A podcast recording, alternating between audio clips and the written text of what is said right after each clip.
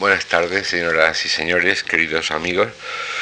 Con esta conferencia, la quinta de esta serie, con el concierto que se celebrará en la sala de enfrente mañana a cargo de Leonel Morales y con el del jueves en el Teatro Monumental a cargo de la Orquesta Sinfónica de Radio Televisión Española con Antonio Rosbarbá y Manuel Guillén como violín solista van a terminar esta serie de, de actos dedicados a reflexionar sobre la música del fin de siglo, de comienzos del siglo XX, tanto en España como en Estados Unidos y en Cuba, es decir, los protagonistas de aquellos sucesos de hace 100 años que dieron origen a la generación del, del 98.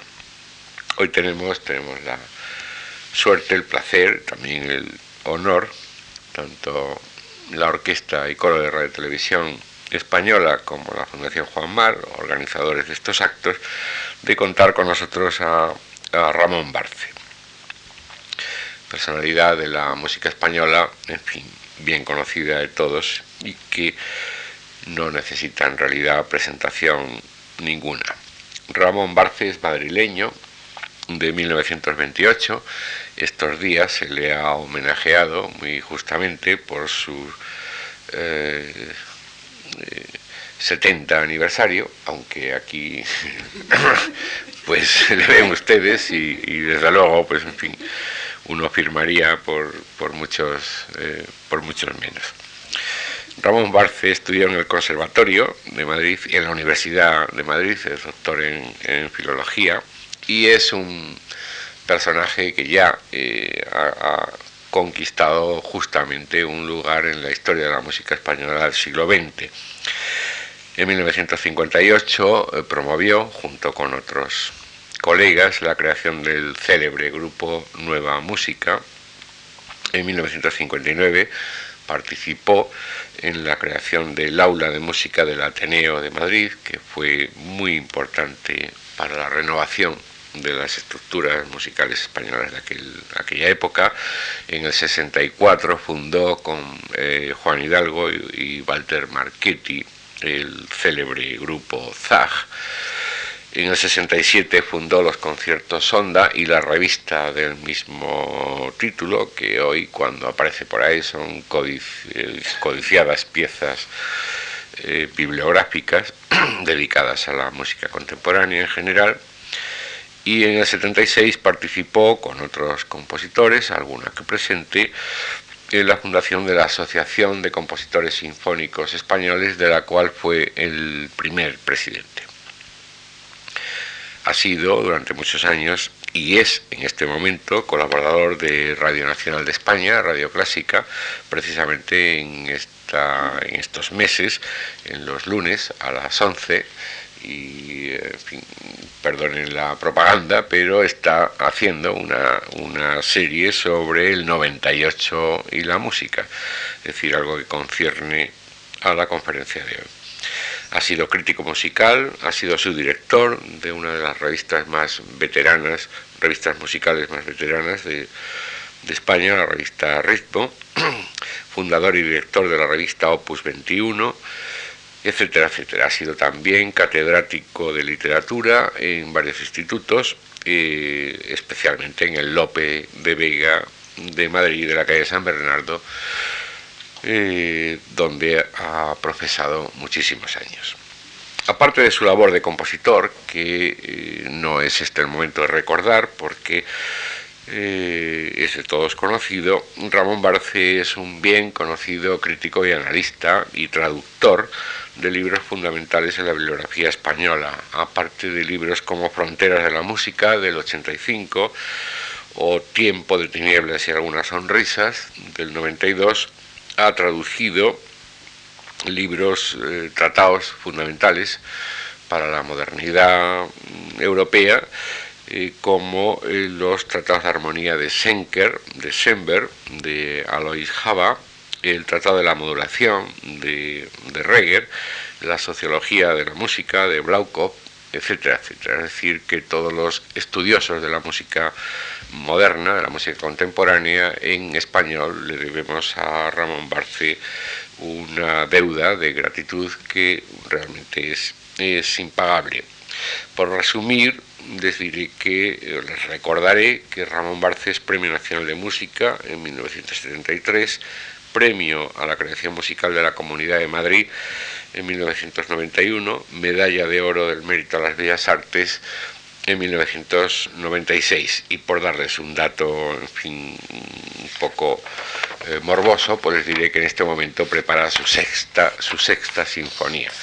Eh, hay sonatas y cuartetos y otras muchas, otras muchas cosas. Querido Ramón, estamos verdaderamente encantados de tenerte aquí con nosotros. Te damos las gracias por colaborar nuevamente en nuestras actividades y a todos ustedes por acompañarnos. Muchas gracias.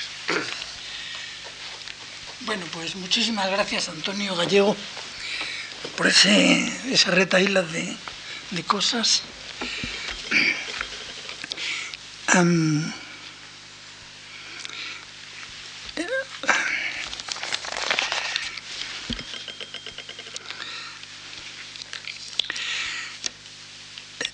Yo quería decirles a ustedes ante todo que, que tengo que hacer una charla un poco distinta de lo habitual, digamos un poco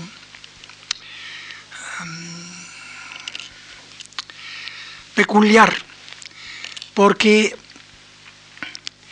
en todas estas conmemoraciones que se hacen, la que está haciendo la Fundación Juan Marc y otras, eh, Aparece, por ejemplo, muchísimo el 98 como generación literaria y eso, digamos, se ha sumado a la conmemoración del centenario de la guerra con Estados Unidos y la pérdida de las colonias. Yo creo que son dos cosas bastante distintas, pero que claro, unas se comen terreno a las otras, eh, indefectiblemente. Entonces, al hablarles de la música cubana en, los últimos años de la colonia, es decir, de los últimos años en que Cuba era una colonia española, pues, mm, claro, me, parece imposible hacer una especie de, guía telefónica con las obras y, con los, y con los autores cubanos importantes del momento. Mm, y no dedicar una parte de la atención a, a la sociedad cubana de la época, a las circunstancias eh, sociopolíticas de la colonia, eh, luego también al, estallido final de la guerra y el, término de la colonización española. Parece imposible. Entonces eh, haremos algo que, que estará compuesto sobre todo de unos rasgos determinados que analizaremos lo mejor posible y lo más brevemente posible cada uno. Eh, ante todo hay que recordar que, eh, que Cuba no es una, no, no, fue nunca y ahora tampoco una de las colonias eh, habituales de España en América. Siempre fue algo diferente. En primer lugar fue diferente porque era como dijo algún historiador, el cuartel general del imperio español en América. Es decir, lo normal es que las flotas españolas, flotas eran los contingentes de barcos que venían cargados de cosas hacia América y luego retornaban a España con, también con gente y con productos. Las flotas paraban normalmente siempre en La Habana. Después iban a otras partes. Pero La Habana era casi el foco donde se dirigía la mayor parte del, trasiego marítimo español en el momento. Y, claro, ya desde ese momento mm, Cuba resultó algo diferente, es decir, algo mucho más unido a la metrópoli que las otras colonias. Cuando a principios de siglo las otras colonias, prácticamente todas, ganaron su independencia, con San Martín y Sucre, Bolívar, etc., eh, se produjo de alguna manera pues un corte con la metrópoli, aunque siguió siendo cubierto por una inmigración española, una, eh, quiero decir, emigración, visto desde nosotros, española muy fuerte hacia allá, pero no obstante se produjo un corte mm, que se percibe en el caso cubano como que no ha existido. Es decir, fueron muchos años después todavía de dominación española. Esto se nota en Cuba en que todavía pues la población criolla cubana es una población que, es española en segunda generación, cosa que no ocurre ya normalmente, salvo los restos de la inmigración, que no ocurre en Ecuador, Argentina o Venezuela. Es que aquí masivamente se trata de una segunda generación, o sea que son nietos de españoles quiere decir, una gran parte de ellos, quiere decir que se conservan incluso costumbres, hábitos alimentarios y, costumbres festivas y la más de cosas de detalle que pueden parecer pequeñas, pero que en conjunto mm, eh, producen una comunicación extraordinariamente fluida. Yo me acuerdo que la primera vez que fui a Cuba, eh, lo primero que hice, pues acercarme a un concierto que había en el Museo Napoleónico, porque para quien no lo sepa, digo que en La Habana, aunque parezca extrañísimo, hay un museo napoleónico, es un museo con recuerdos de Napoleón. Un coleccionista lo hizo, por lo visto. Y había un concierto y yo me dirigí allí. Y allí encontré a una persona a la que conocía, bueno, epistolarmente nada más, que era la mujer de un amigo, y hablamos, tal. Y lo primero que me dijo fue, bueno, me contó muchas cosas, eh, antes de que empezara el concierto y también en el, intermedio, y me dijo una cosa impresionante. Dice, ah, que en la escuela, en la escuela nos dicen que, que claro, una cosa importantísima, la madre patria. Claro, naturalmente, por supuesto, tal y cual. Pero luego nos dicen, eh, le dijeron a ella cuando era pequeña, que hay una cosa como superior a la, a la patria, a la patria cubana, que es la verdadera madre patria, que es España. Y digo, uh, como los españoles en general, mm, es la verdad, tomamos las cosas un poquito a broma, pues quedé muy impresionado, porque naturalmente ellos no lo toman a broma.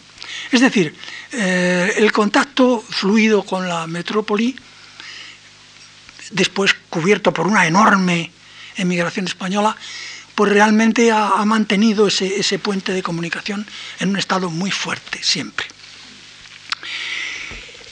Y bueno, por eso, por eso mm, lo primero que, que voy a hacer es contar una pequeña historia referida a un español que apareció por Cuba en 1875 y, y que es nuestro querido Isaac Albeniz.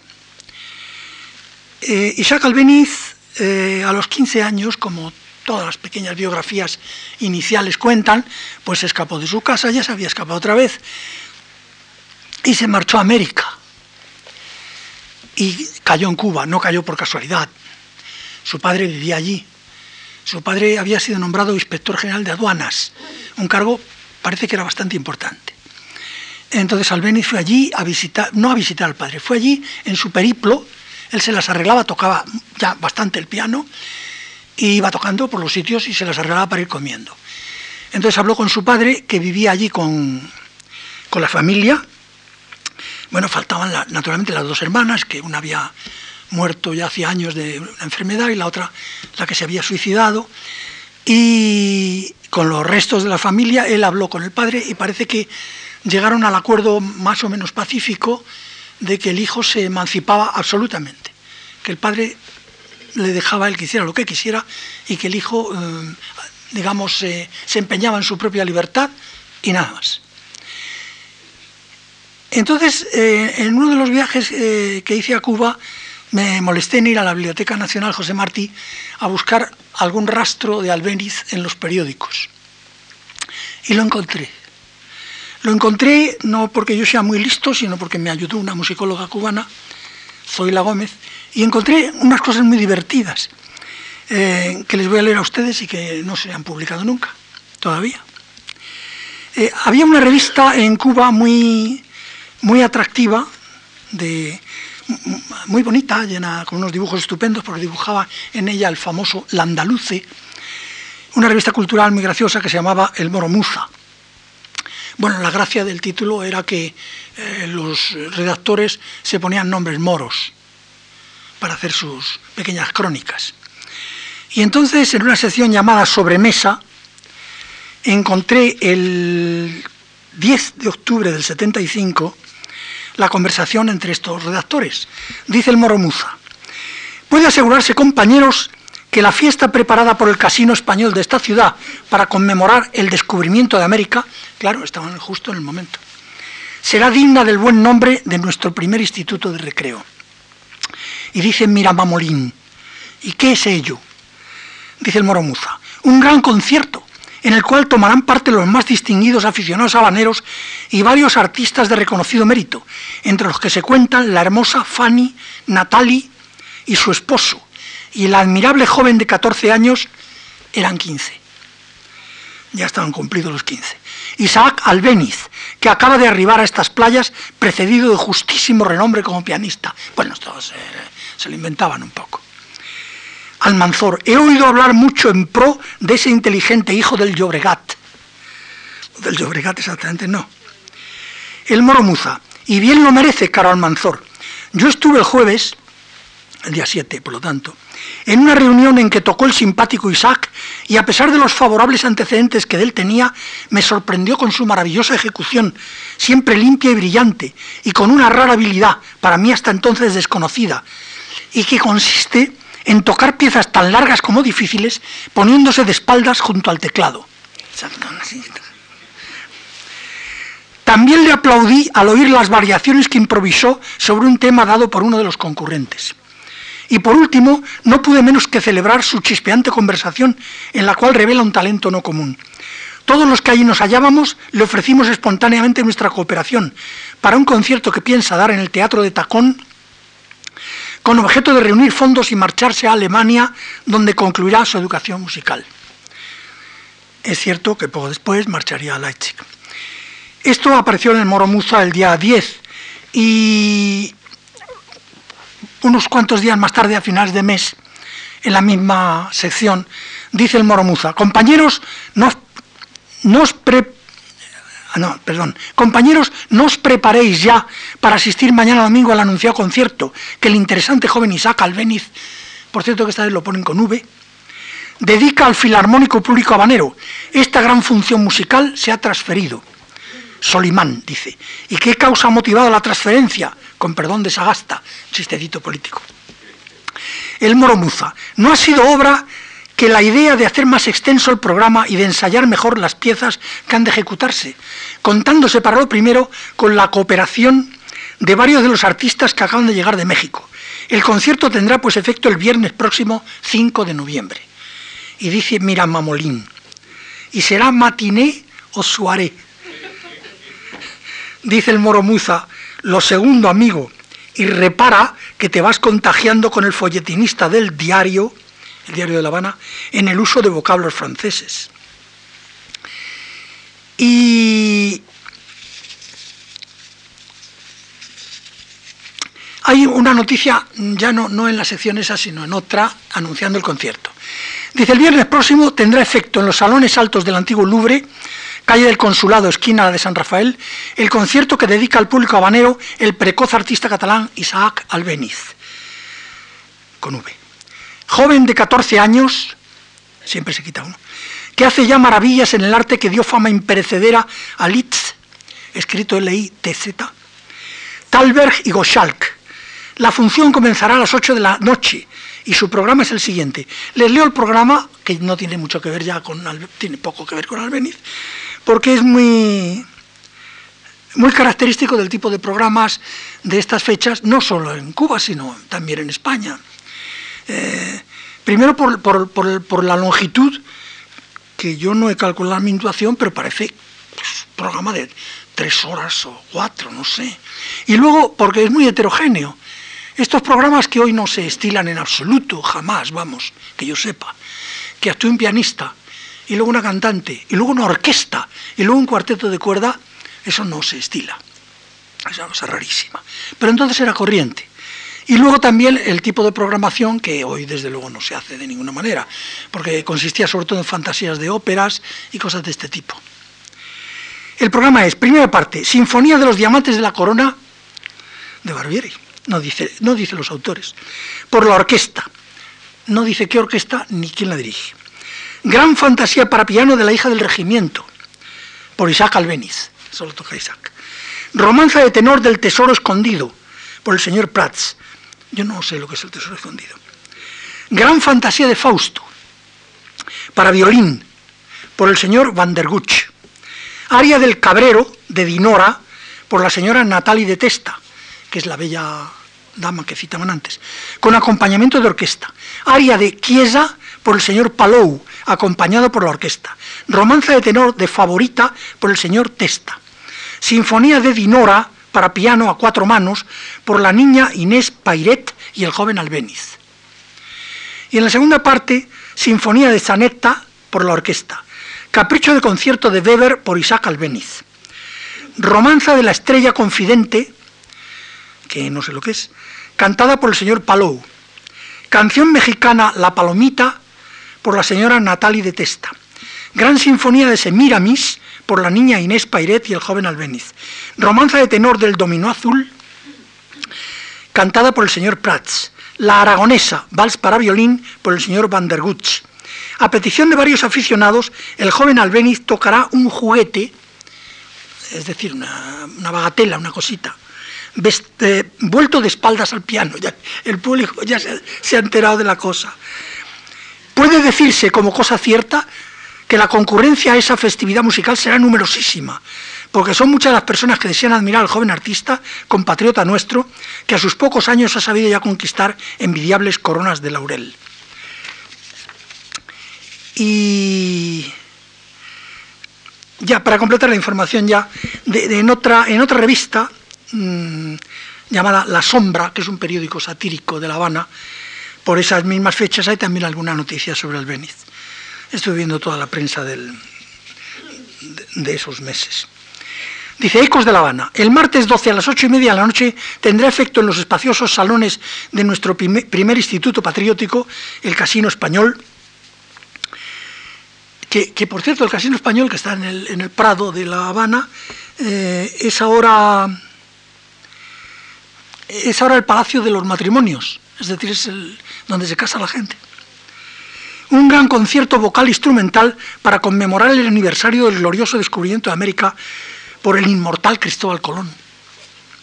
La aplaudida contralto Natali, no dice el apellido ni nada, Natali, debía de ser una persona muy conocida, ¿no?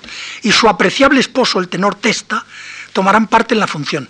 La orquesta será magnífica, bajo la acertada batuta, aquí se lo dice, del maestro Ackermann. Muchos aficionados darán a conocer sus habilidades. En esos conciertos naturalmente se mezclan mm, aficionados y profesionales. Y este he oído dar como cosa cierta la noticia de que tal vez se presente esa noche en el casino ante el público de esta capital el joven pianista catalán Albéniz. Y Albéniz, según la opinión de cuantos han tenido la dicha de oírle tocar, es un genio, un prodigio, así nada más. Y el 17 de octubre una notita en, la misma revista La Sombra dice, Albéniz, esto es increíble, una cosa, la mar de, hiperbólica, ¿no? Albéniz es un genio, es una eminencia en el sentido más absoluto de la palabra, porque Isaac Albéniz arranca al piano notas sublimes, notas que hablan al alma, al corazón, tocó de un modo admirable, todo con puntos y apartes. Albéniz posee una gran inteligencia, un sentimiento exquisito Albéniz, a pesar de su corta edad, es todo un artista. Siente y hace sentir. Poder del arte. Literatura postromántica verdaderamente frenética.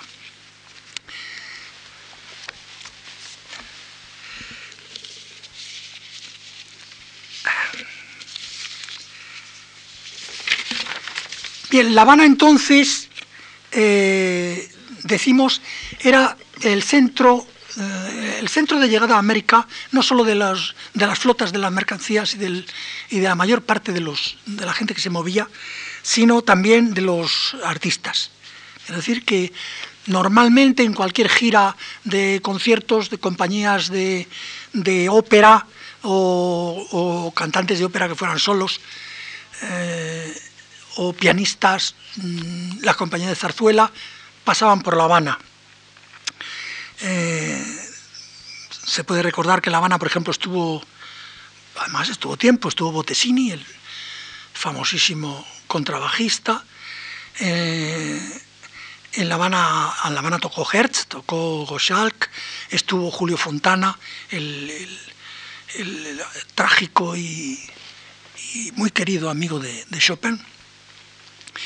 Estuvo Manuel Fernández Caballero con su compañía Zarzuela, vamos, con la compañía Zarzuela y se quedó a vivir allí una larga temporada.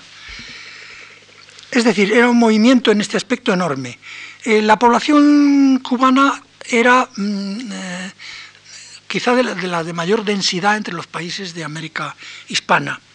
Había habido una, y continuaba todavía, una enorme aportación de población negra africana para los, para los ingenios de azúcar, de esclavos negros.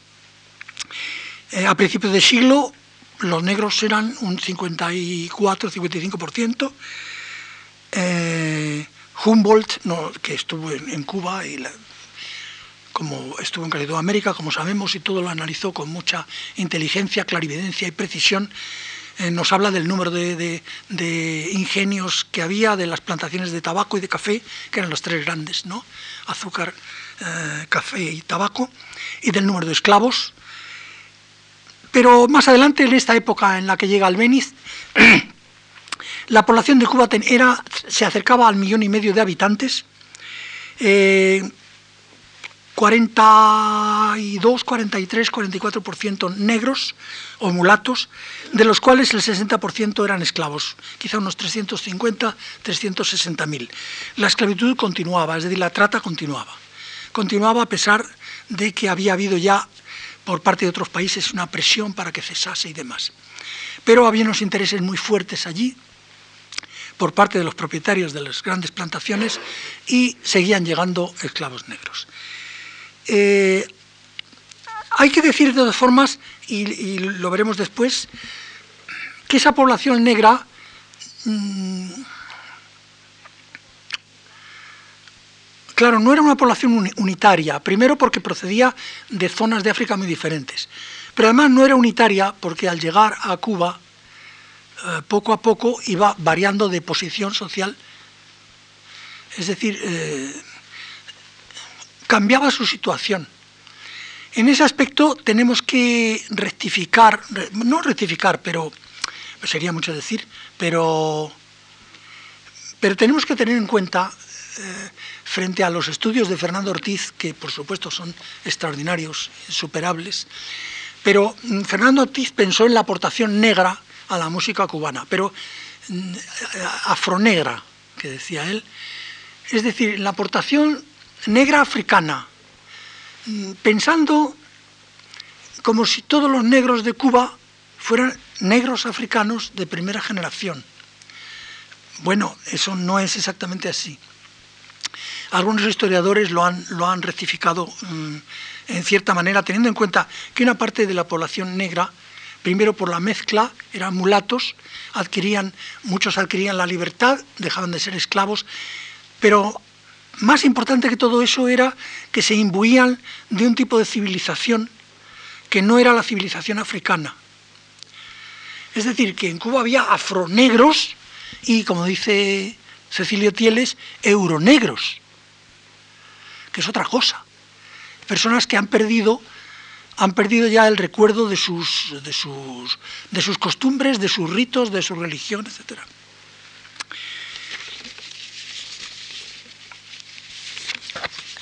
Eh, tenemos que decir unas palabras forzosamente de la situación política.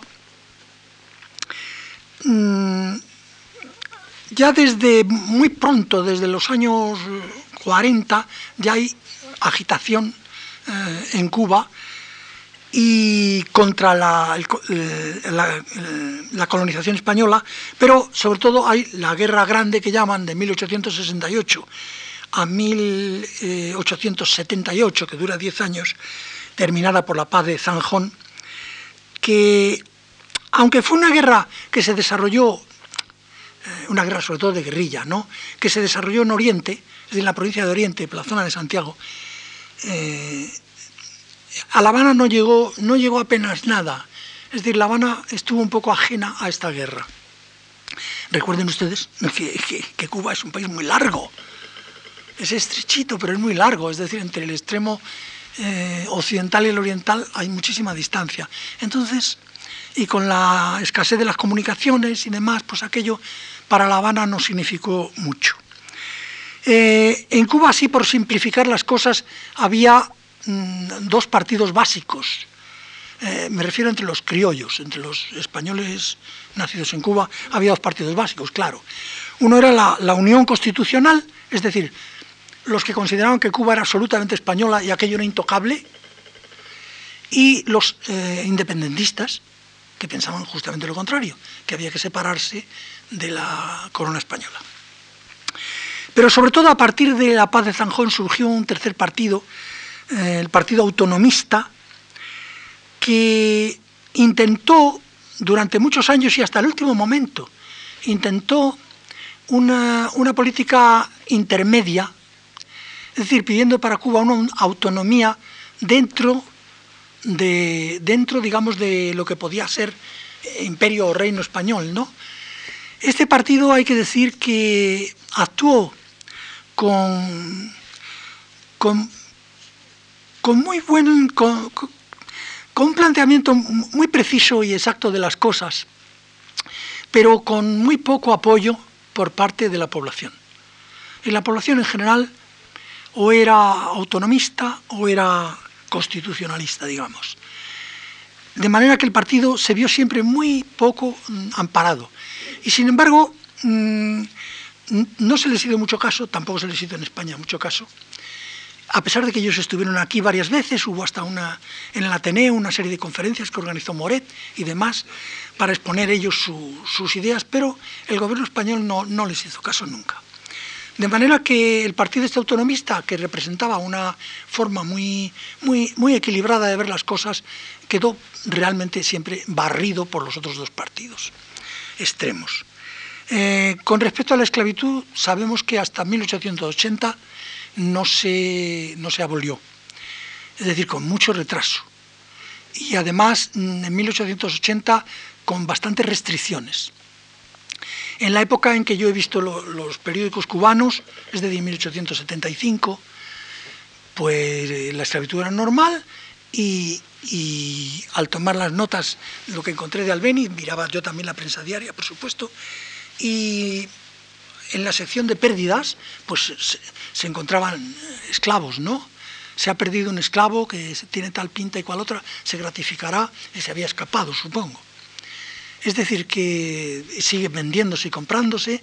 Esto en 1875. Eh, este fue, yo, mm, los historiadores de todas formas piensan que eh, el problema este de la esclavitud no, no representó un factor importante en, la guerra de independencia. En, 1895, Martí, José Martí, que ha estado por toda América, en Madrid también, en todas partes, luchando por la independencia, desembarca en Cuba y comienza entonces la, la guerra chica, última y definitiva. Martí murió enseguida, nada más llegar. El primer encuentro. Seguramente Martí no tenía la menor idea de lo que era una guerra, claro. Él se subió un caballo heroicamente allí con las tropas de Maceo y en el primer encuentro murió. Fue el 19 de mayo de 1895, fue una gran desgracia de todas maneras. Eh, la guerrilla siguió trabajando en Oriente, es decir, la guerra se extendió sobre todo en las provincias de Oriente. Eh, como el gobierno español, quizá por nerviosidad y también porque se veía muy acosado por algunos de los parlamentarios, por ejemplo por Romero Robledo, pues trató de arreglar las cosas violentamente, mandó a un, general duro, a, a Baylor, pero, pero las cosas no mejoraron. Aquí es cuando tenemos el primer caso de intervencionismo prácticamente violento de los Estados Unidos, que a cuenta de, los eh, métodos muy drásticos de Baylor, eh, los Estados Unidos protestaron pública internacionalmente y dijeron que aquello era una cosa inhumana y que aquello no se podía tolerar. Es decir, prácticamente exigieron al gobierno español que, em, bueno, que modificara su actitud en el, asunto cubano. El gobierno español contestó, digamos, dignamente, pero de hecho cambió su política porque retiraron a Baylor y mandaron a Martínez Campos y perdona a Martínez Campos, al general Blanco. El general Blanco ya llevaba, ya llevaba eh, una idea, un, proyecto de autonomía. Él se puso en contacto con el Partido Autonómico y se creó entonces un primer gobierno autonómico. Este primer gobierno mm, no tuvo apenas existencia, estamos en 1897. El gobierno no, mm, seguramente no tuvo no tuvo apenas existencia, pero ellos hicieron lo que pudieron, que debió de ser, pues desgraciadamente, muy poco. Eh, vamos a trasladarnos a los salones cubanos un poco. Eh, digamos que hay una música culta, naturalmente, en Cuba, una música de, de, procedencia europea directa. Los grandes artistas cubanos mm, casi todos, y siempre que pueden, vienen a Europa a estudiar, algunos se quedan en Europa, eh, sobre todo en Alemania, Francia. Eh, aquí estuvo, estuvo Cervantes, Ignacio Cervantes, que tuvo además mm, éxito, que fue un pianista muy laureado además en París, fue amigo de, de, Marmontel y de Rossini. Eh, estuvo White, estuvo Brindis Salas, es decir, hay una aportación, una comunicación un, hilo, un canal que lleva la música europea, estrictamente europea, a Cuba. Pero, sin embargo, lo más interesante de la música cubana de la época no son esas piezas religiosas que ha habido, algún intento operístico, em, eh, alguna música de cámara, etc. No, lo más interesante eh, al oído y también desde el punto de vista de la historia han sido las danzas o como se dijo en un principio, las contradanzas. Es decir, una música que en cierta manera es una música ligera, es música para bailar, pero es donde encontramos, eh, donde encontramos los, los caracteres más originales e interesantes de la música cubana del momento. Eh, bueno, mm, la contradanza, aunque se ha escrito muchísimo, yo creo que seguimos sin saber exactamente lo que es, pero Mm, los historiadores dicen, eh, Sachs y Paul Nettle, que la contradanza es la country dance. O sea que es una danza campesina, en suma, inglesa. Y que de ahí pasó al continente europeo. Que en Francia interpretaron, como nosotros, lo de country por contra. No por country, sino por contra. Entonces contradance. Y de ahí español contradanza. El contra tenía su razón de ser, no era porque sí es porque una de las especialidades o maneras de bailar la contradanza era en dos hileras, la long way, en dos hileras, en una los hombres, en otra las mujeres, y luego ya se hacía la, la combinación. Había otra en ronda. Así que la contradanza se afianza bien en Francia y parece que pasa a Haití y de Haití a Cuba, es posible. De todas formas, el hecho es que llega un momento que la contradanza se baila en todas partes, en todas partes de Europa y en todas partes de América. Pero mm, yo siempre he pensado que en el trasiego de las danzas hay un problema terrible y es el problema de la coreografía. Es decir, que quizá una música a veces pasa de un sitio a otro y puede ser reconocible, pero si no sabemos exactamente cómo se bailaba en un sitio y luego vemos que se baila de una manera que no sabemos si coincide con la anterior, pues resulta que aquel baile no es realmente el mismo. Decir, puede variar la música, pero puede variar además o, en cambio, la coreografía. Mm, en todo caso, la contradanza era un baile de figuras, vamos, quiero decir que no era un baile de parejas, era un baile, de, eh, era un baile en que las parejas hacían un baile de, como el minué, vamos. El hecho es que eh, en Cuba se empiezan a, producir contradanzas desde principios del siglo XIX y eh, los dos compositores más importantes de la época, Ignacio Cervantes y antes Manuel Saumel, escriben contradanzas. Es realmente su obra eh, máxima, esas contradanzas. viendo esas contradanzas, sorprende bastante la, la variedad rítmica porque claro, podría uno pensar que la contradanza tuviera un ritmo siempre el mismo, pues no. Ya en Saumel, que es el primer gran autor de contradanzas, encontramos por lo menos dos ritmos y, muchas variantes, pero por lo menos dos ritmos absolutamente diferentes, bastante diferentes. El ritmo de conga, digamos, y el ritmo de tango. Entendiendo por tango lo que nosotros llamamos, hemos llamado después habanera. Estos dos ritmos y una multitud de variantes.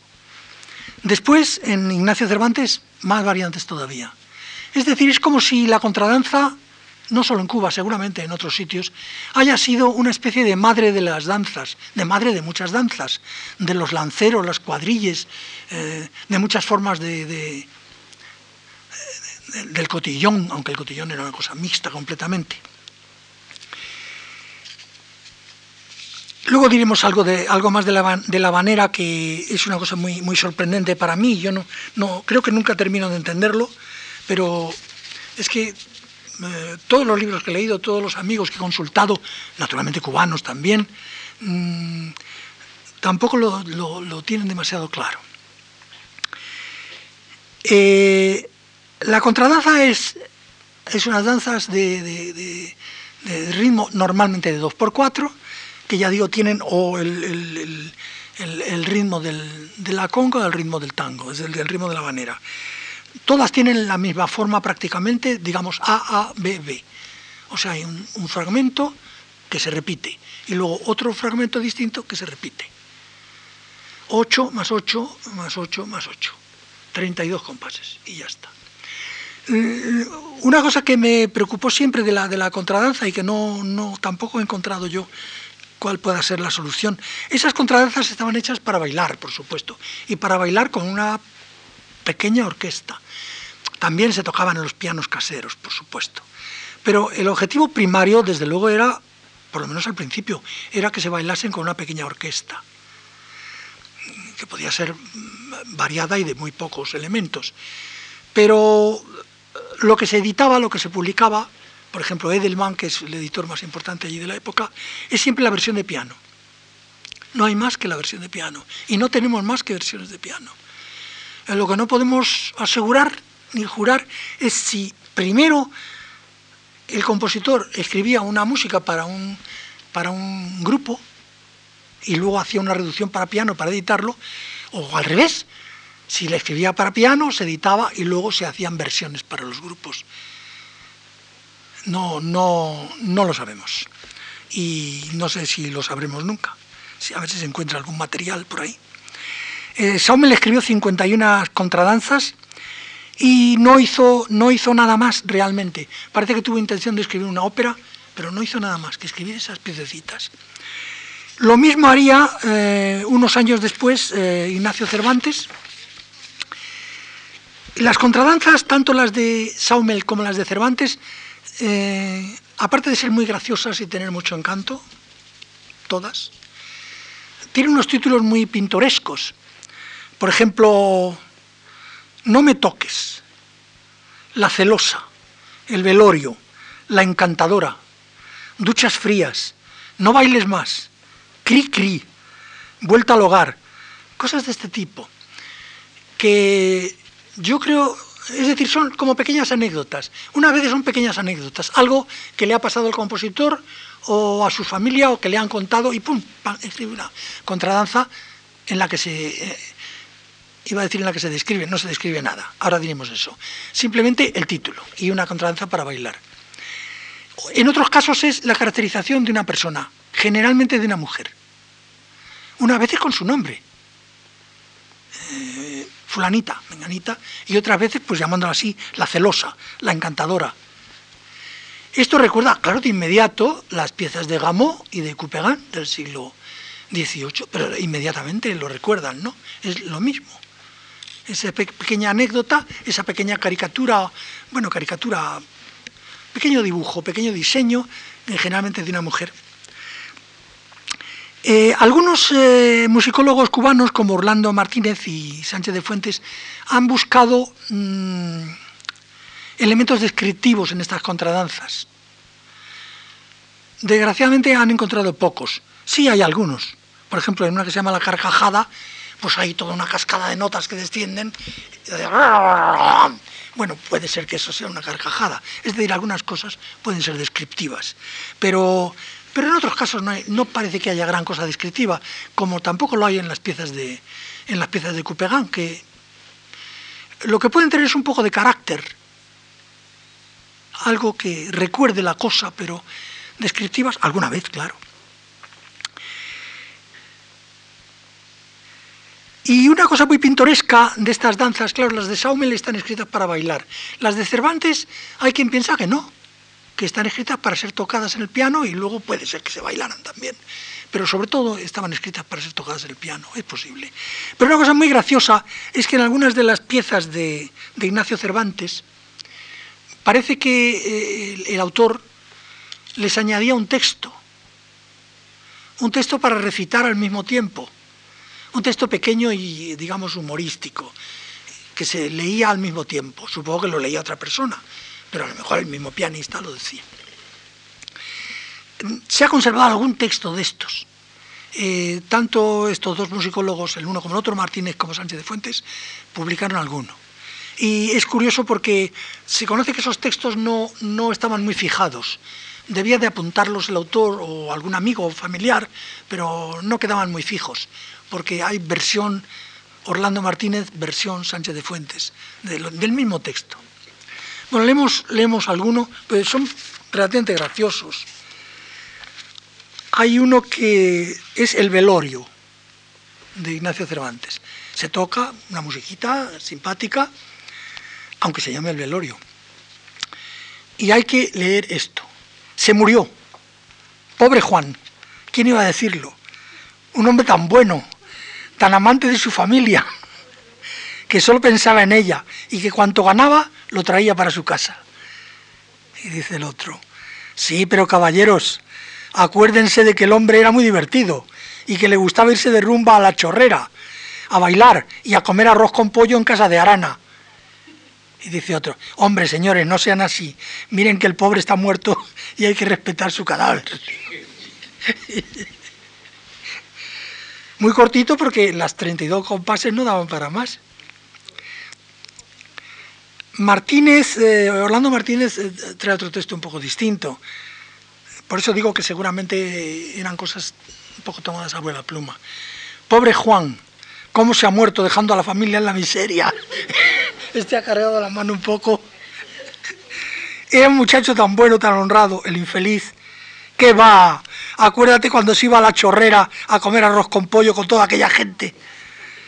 Ay, el pobre, no hablen mal de él, ya se murió, Dios lo haya perdonado.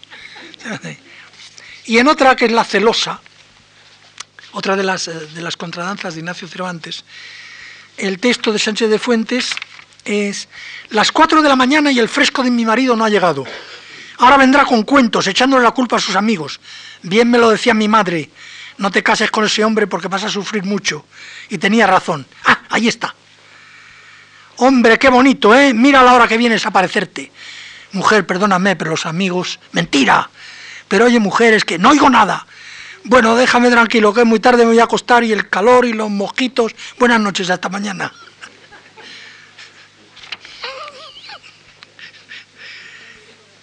Eh, tal como la nota que encontró Orlando Martín es un poco distinta. Dice, las 4 de la mañana y mi marido no llega. Bien me decía mi padre...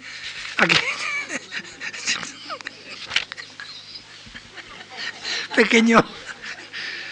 Que no me casara con él. Su amor por mí ya no existe. Yo nunca lo hubiera creído. Pero esto no lo soporto y en cuanto llegue se lo diré. Dime, ¿de dónde vienes, eh? Ah, hija, fui a oír el Fausto. Estuvo en la ópera el Fausto a estas horas. Dices que después unos amigos me llevaron al café. Ah, el café, ¿eh? Dice, ah, hija, hay mucho calor, muchos mosquitos. Yo estoy muy estropeado. Muy buenas noches, que tú descanses, adiós. Y eh, bueno, hay algún, hay algún musicólogo que dice que, que estos añadidos eran un poco familiares y que se utilizaban en las propias veces que el propio Ignacio Cervantes tocaba en su casa con los amigos y demás, y que no se debe tomar como un ingrediente real de las piezas estas, pero parece que era muy abundante y era muy corriente. Mm, pensemos que esto, después de todo, tiene que ver algo con el melodrama, eh, con los melodramas de la época, eh, bueno, son los mismos años, más, o menos, en que Ricardo Strauss escribía sus melodramas, que oyeron ustedes aquí mismo en la Fundación Juan Marc, a Begoña Uriarte y a Rafael Taibo. Era exactamente la misma época. No, no, son exactamente iguales, pero se trata de, de coordinar de alguna manera la música de un piano y un relato o unos versos, ¿no? Y parece que era algo muy, muy más frecuente de lo que nos parece ahora.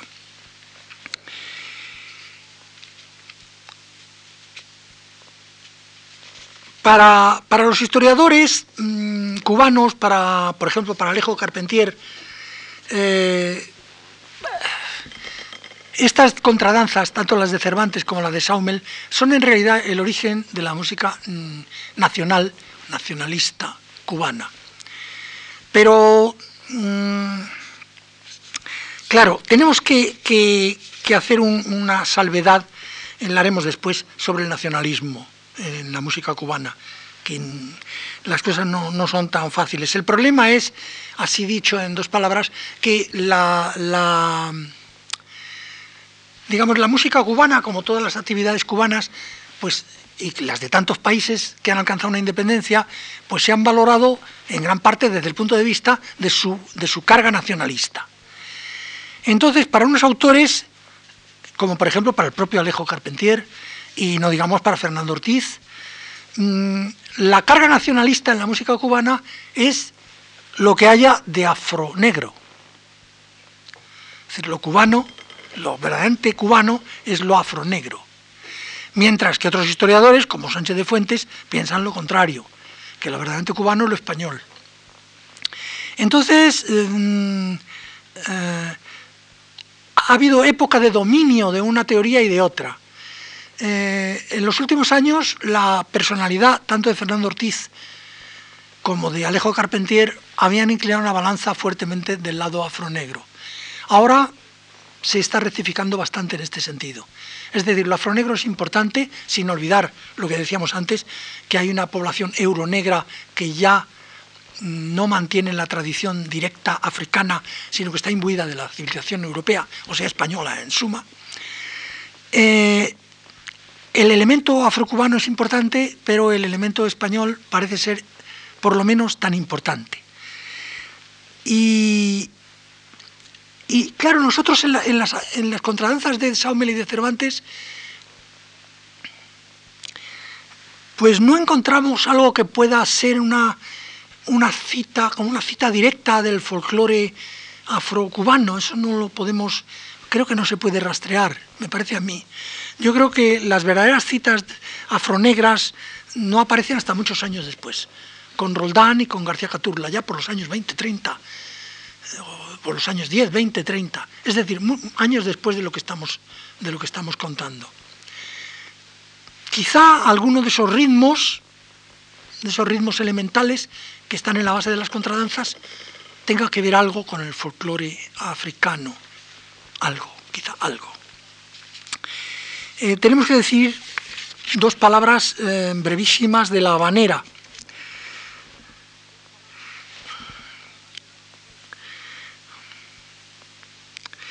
La habanera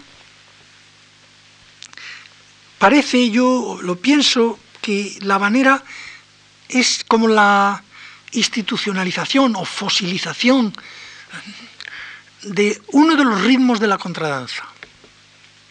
Uno de los ritmos de la contradanza, el que llamaban ritmo de tango, ese ritmo de tango absolutamente fijado ya.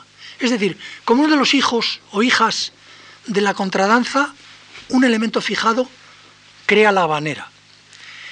Y la habanera, mm, que enseguida aparece habanera cantada, en cierta manera, por lo menos desde el punto de vista de su difusión y de su éxito, es creación de un compositor que se llamaba Sebastián Iradier, pero que tuvo un éxito tan enorme que no lo podemos ni imaginar.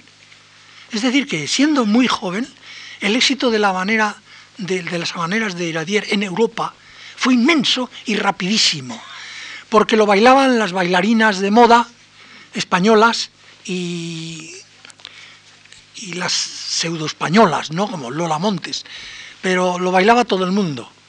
Y además lo cantaban, de manera que en toda Europa empezó a oírse la habanera. En principio, pues se tomó como música cubana, pero después, como venía, iba a través de España, los europeos pensaron que aquello era música española y decidieron unánimemente, tanto rusos como alemanes como franceses, unánimemente que España eh, se debía representar musicalmente por la habanera, lo cual naturalmente es un disparate. Y, como todos sabemos, pues en las músicas españolas que se han escrito mm, eh, innumerables en Europa en esos años, aparece sistemáticamente la habanera. Generalmente de una forma absolutamente disparatada. No digo estéticamente, disparatada. Muchas veces está muy bien y otras muy mal. Mm, quiero decir que si lo que querían era una identificación de lo hispano, pues naturalmente se equivocaban. Se equivocaban radicalmente. Es decir, en una obra como La tarde en Granada de, de Debussy o, en, o, en, o La Carmen de Bizet, pues la habanera realmente no sabemos a qué diablos, qué diablos hace ahí, no hace nada. Es una cosa insensata, ¿no? Pero así sistemáticamente, y sistemáticamente y muy adelante, hasta muy entrado el siglo XX. En España no, no, no se ha utilizado en ese sentido casi nunca. Yo he encontrado algún caso, pero yo no sé por qué, no me lo puedo explicar, pero he encontrado un caso rarísimo hay una piececita de, de Turina en las cinco danzas gitanas en el Opus 84, que es de 1934. Hay una piececita que se llama La fiesta de los calderos, donde aparece un, ritmo de habanera, que no sabemos por qué. Puede ser un, un reflujo de la educación francesa de Turina, por ejemplo. Es decir, eso no sale directamente, sino indirectamente. Hay otro caso muy interesante que no hay más remedio que citar, aunque tenemos muy poco tiempo, que es el formidable de lavapiés de Albéniz, donde hay una manera, bueno, parece una manera, pero yo creo que eso se puede interpretar de otra manera. Yo creo que lo que intenta Albéniz ahí, y creo que lo consigue muy bien, y además mm, correctamente desde el punto de vista de la intencionalidad, es hacer un poco lo mismo que Chueca, es decir, sacar un baile de salón como característico de lo madrileño, junto con el organillo, que claramente se oye en, en lavapiés un organillo. Pues la manera sale con un baile de salón, ¿no? Eh, no olvidemos que todo eso que estamos contando se basa, naturalmente, se basa en la furia bailadora de aquellos años.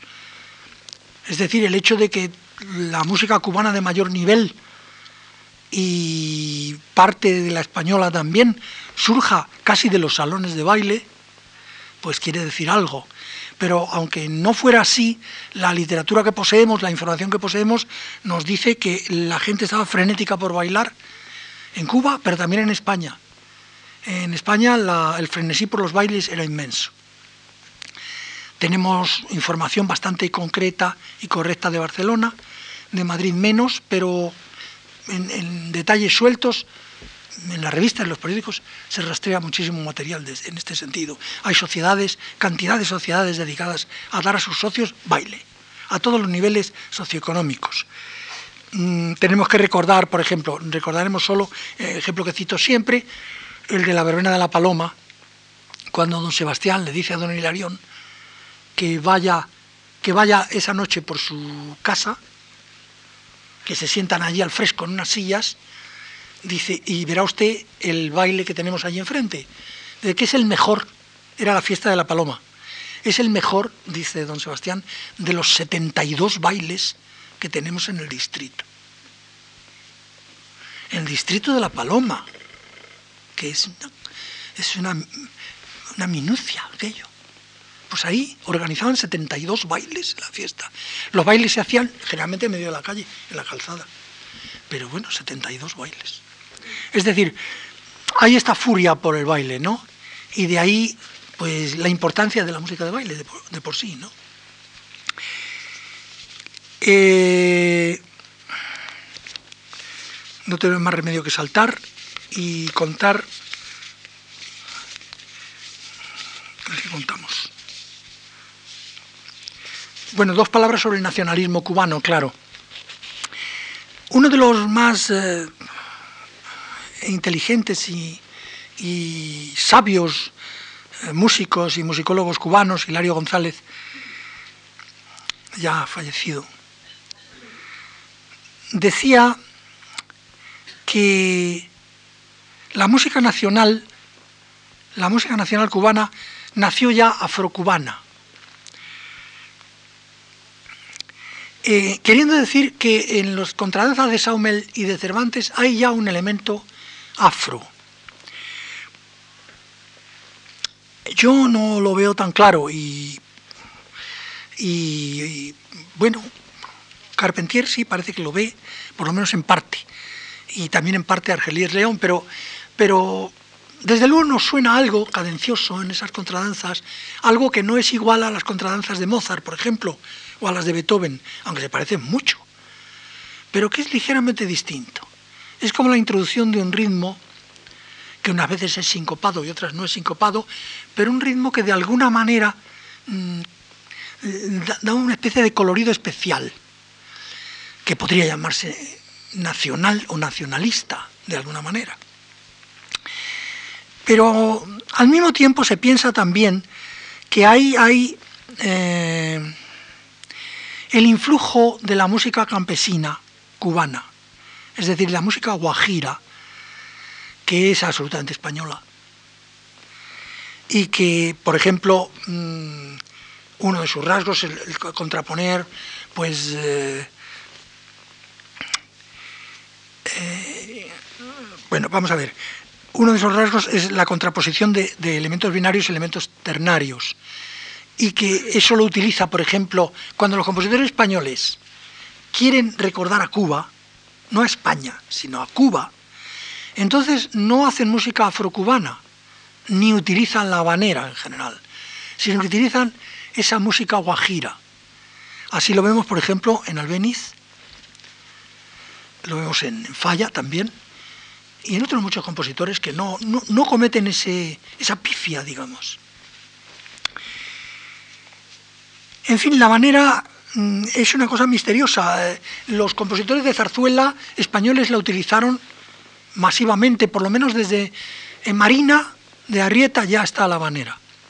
Y como recordarán ustedes, eh, al principio siempre aparece la habanera relacionada con, con el mar, con los viajes marítimos, con algo que tiene que ver con la marinería, eh, con el ultramar con lo ultramarino, a veces con Cuba, pero otras veces no con Cuba. Finalmente, mm, la banera se irá convirtiendo en un ritmo de utilización y ya está. Dejará de tener carácter ni ultramarino, ni habanero, ni nada, sino que será pues un ritmo a utilizar, como ha ocurrido con la jota, como ha ocurrido con el vals, ¿no? Em, Recuerden ustedes, por ejemplo, pues eh, no sé, la habanera de, la, de la verbena de la paloma, que naturalmente no es, es una habanera, pero no tiene nada que ver ni con La Habana, ni con la visión de España, ni con ningún, ninguna alusión marina ni ultramarina. Simplemente es un ritmo a utilizar. También lo vemos en Chueca.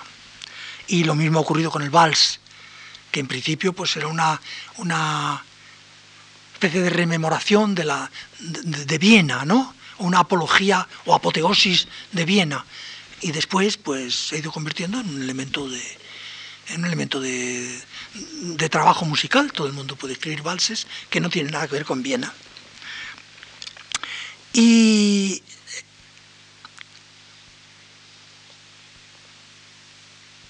y bueno, De la banera no vamos a decir nada más porque ya cae fuera de nuestros, de nuestros territorios. Nada más les recuerdo que en España hay dos, digamos, dos manchas de habaneras modernas, extrañamente.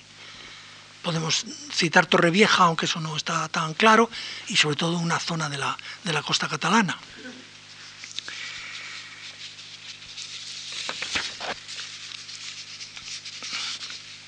Y bueno, pues vamos, a, vamos al final.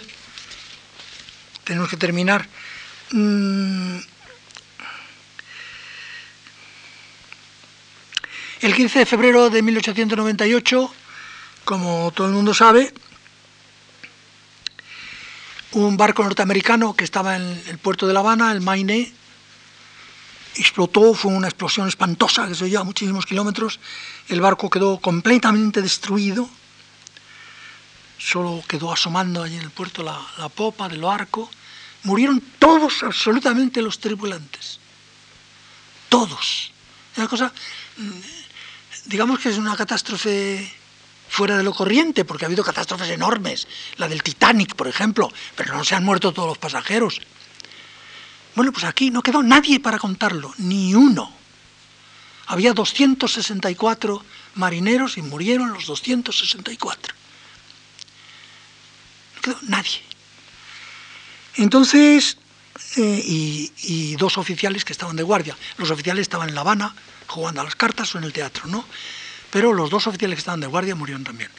Entonces, eh, es el momento en que tenemos que decir que la, la prensa en todos estos casos actuó de una manera muy decisiva. En ese momento en Estados Unidos había dos periódicos que estaban luchando entre sí por la supremacía en las ventas, ¿no? Y que querían eh, imponerse el New York Journal y el New York World.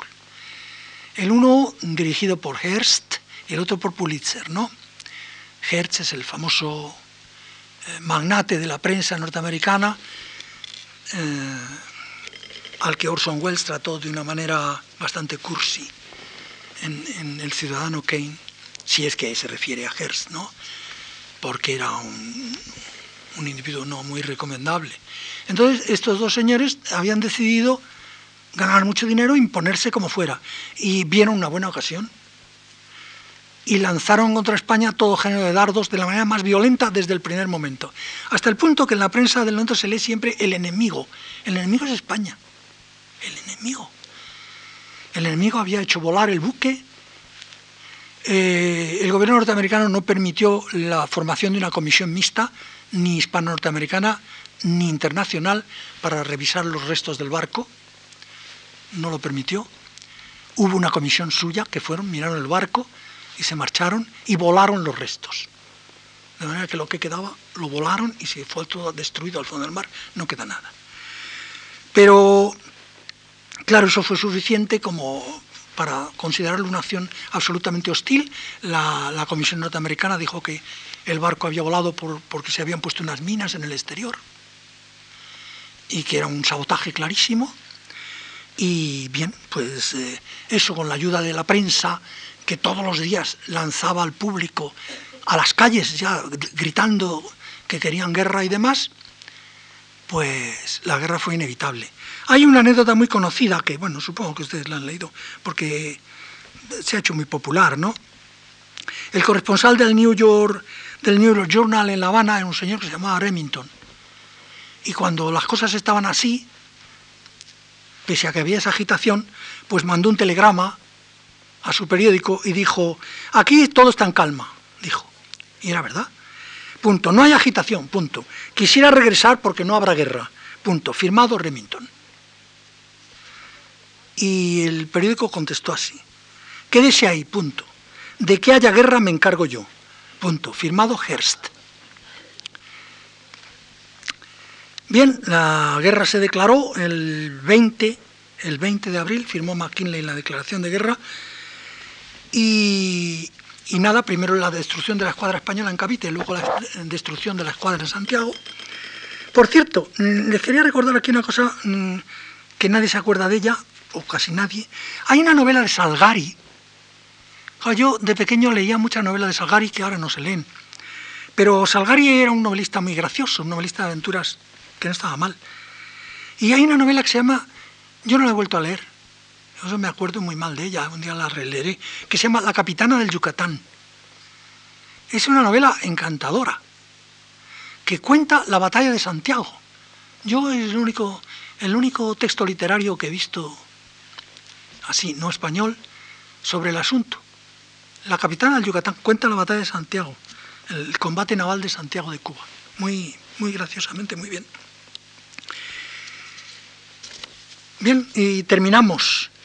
Eh, lo, que quería decir para terminar estos rasgos de, de la Cuba finales de la colonia española es la falta de, reflejo de la guerra en, la música cubana. Y además la falta de reflejo de la guerra en la música española. Es decir, es como si no hubiera pasado nada. Desde el punto de vista de la música, prácticamente no se ve apenas nada. Es curioso, esto mm, no es la primera vez que ocurre una cosa así. Cosas mucho más notorias no aparecen en, la creación artística. Por ejemplo, el descubrimiento de América. Nosotros, y muchos historiadores lo han dicho, bueno, la, llegada de los, de los europeos a América, pues parece el acontecimiento más importante que ha habido en la historia. Algunos historiadores lo han pensado así, ¿no? Por lo menos es muy, ha sido muy importante. Pues no hay ningún reflejo.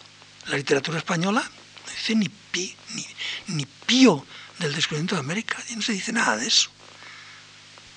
En el siglo XV no hay referencias de eso, porque no, no era interesante, no, aquello no le importaba a la gente nada.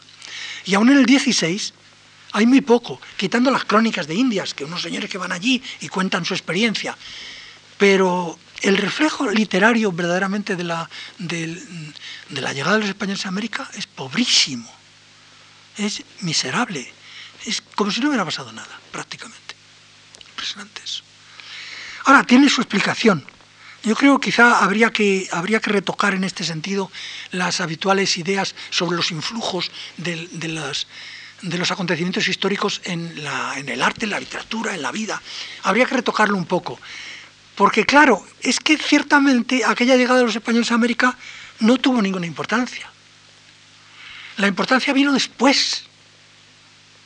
Vino después. Ahora resulta que aquello es muy importante, pero es ahora. Pero entonces no. Entonces realmente nadie podía imaginar el futuro. Nadie podía imaginar que de allí surgiría un continente importantísimo y hoy vital en el equilibrio mundial. Pero eso no puede imaginarse. Es decir, el interés de las cosas viene siempre mucho después. Eh, yo recuerdo, por ejemplo, el hecho que a la gente muchas veces se le pasa desapercibido, a los historiadores a veces le pasa desapercibido, de que, por ejemplo, el invento de una cosa no significa que esa cosa exista.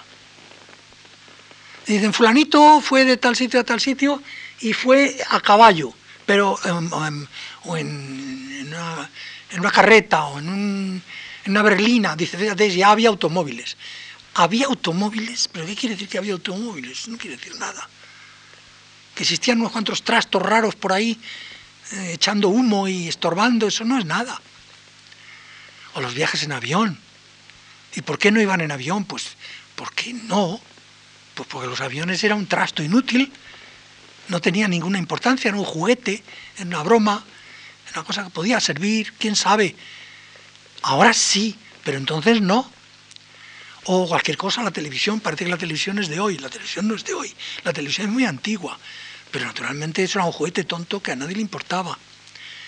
Es decir, que una cosa es la creación de algo, el, acontecimiento puntual, y otra cosa muy distinta es el, que aquello se, se, interiorice y llegue a todo el mundo y llegue a ser a lo mejor un componente esencial de la vida. Esto no sucede todos los días, a todos, cuando conocemos a una persona, simplemente conocemos una persona, bueno, ¿y qué importancia tiene eso?